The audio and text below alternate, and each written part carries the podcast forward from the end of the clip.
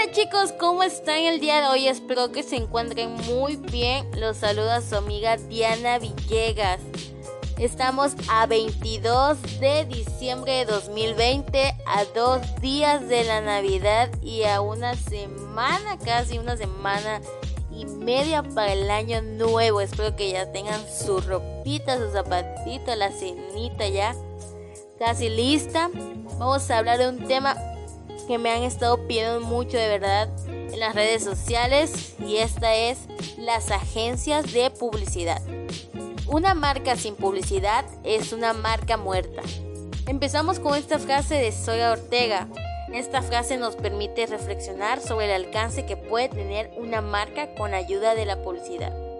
En este podcast vamos a conocer más sobre las agencias de publicidad, para que puedas decidir si llegó el momento de contar con la ayuda de una de ellas. Las agencias de publicidad es una organización que asesora el anunciante en todo lo que se refiere a la ejecución de una campaña publicitaria.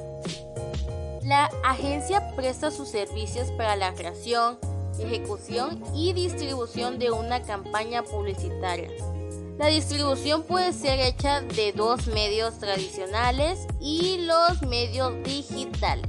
Los tradicionales es la televisión, radio, revistas, los periódicos, etc. Y los medios digitales, como mayormente creo que ya lo estamos, lo estamos ya viendo, los sitios web, redes sociales, los blogs y los foros. Si no lo sabían, la función de las agencias de publicidad es desarrollar una estrategia para dar a conocer tu marca, tu producto o tu servicio para poder posicionarla en el mercado a través de la creación de anuncios.